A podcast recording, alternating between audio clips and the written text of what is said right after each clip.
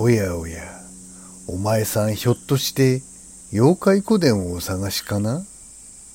あそこはなかなかわかりにくい場所にあるんじゃ。よかったらわしが案内してやろう。妖怪古典。このポッドキャストはたくさんの妖怪の中から毎回一つの妖怪を取り上げてどんな妖怪か紹介し誰も聞いたことのないオリジナルストーリーが聞けるそんな番組。それがこの妖怪古典なんじゃ。さあ着いたわい。この扉の向こうじゃ。気をつけてな。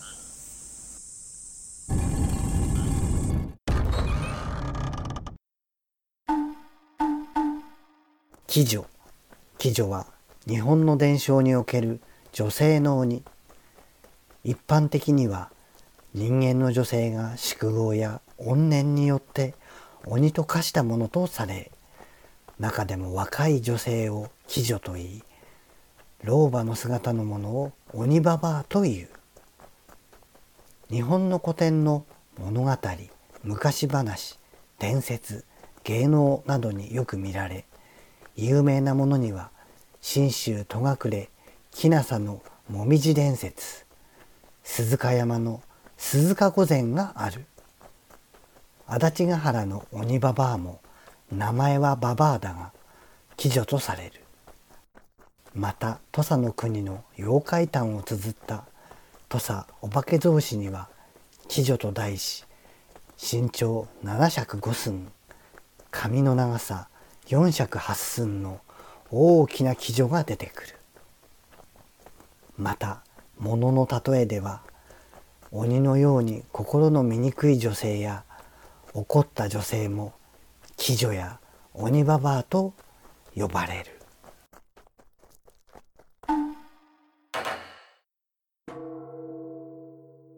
暗くなりかけた山道を一人の男が歩いていた。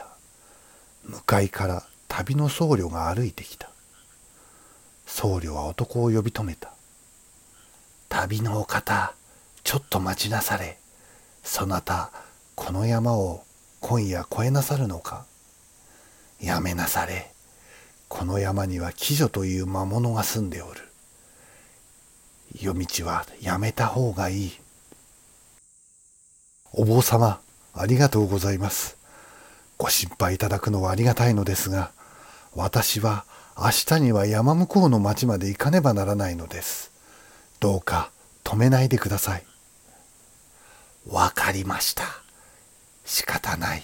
それならばこのお札をお持ちください。このお札は願って投げればあなたの願いが現実となりあなたを守ってくれるでしょう。お気をつけて。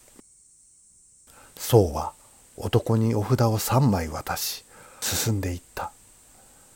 男がしばらく進んでいくと雷が鳴り強い雨が降ってきた。男は道の横に大きな家を見つけて雨宿りをお願いすることにした。すいませんすいません。この雨で難儀しています。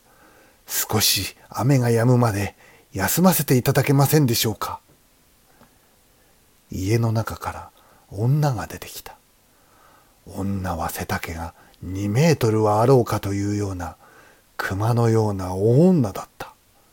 だが優しく男を家の中に入れてくれた。おやおやずいぶん濡れちゃったじゃないかい。そんな格好では風邪をひいてしまうよ。ちょうど今風呂が沸いたところだから入ってきれいになるといい。男はこれはありがたいと早速風呂に入った。しかし風呂で温まりながら考えてみるとあまりにもよくできすぎている。僧侶の言葉も気になる。男はそーっと風呂を出て女がいる台所を覗き込んだ。すると女は刀ほどのある長さの包丁を研いでいた。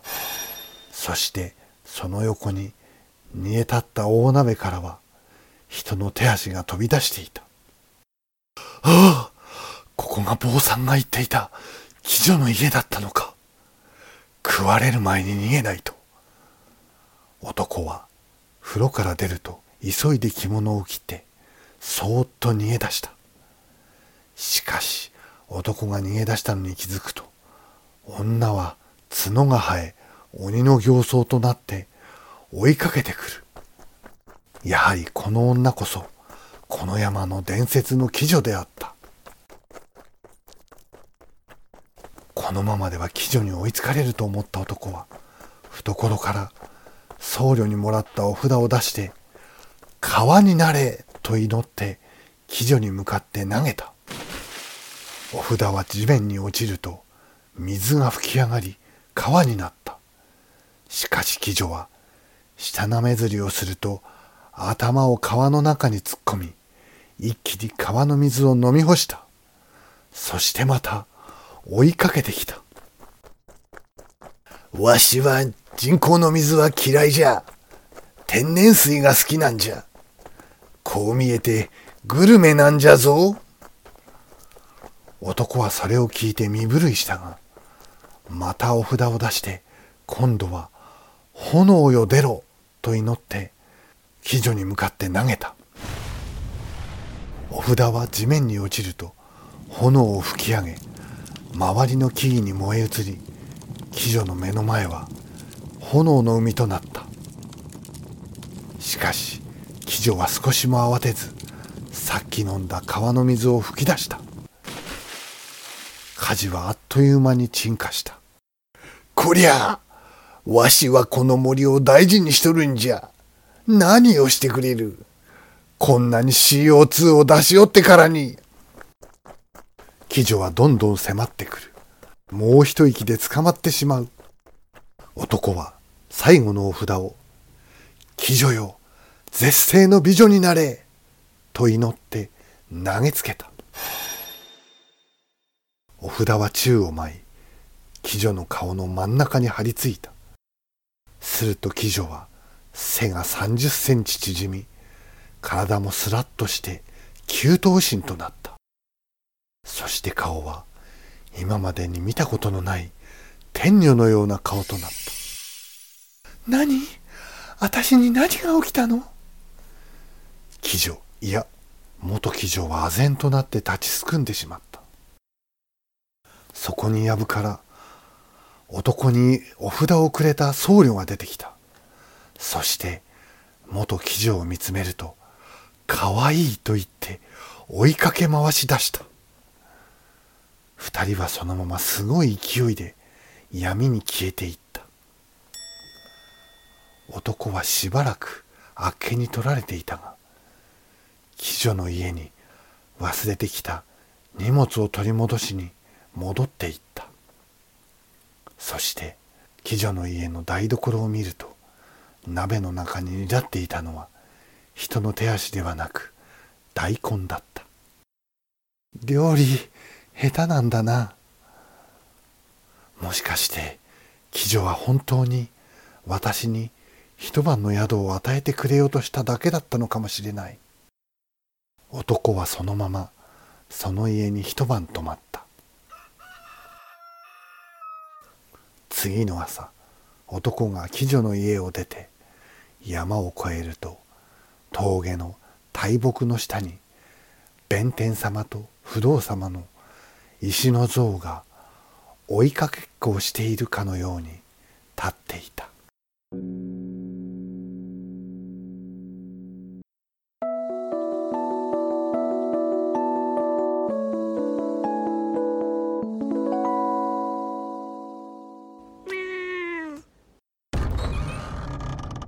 どうじゃった？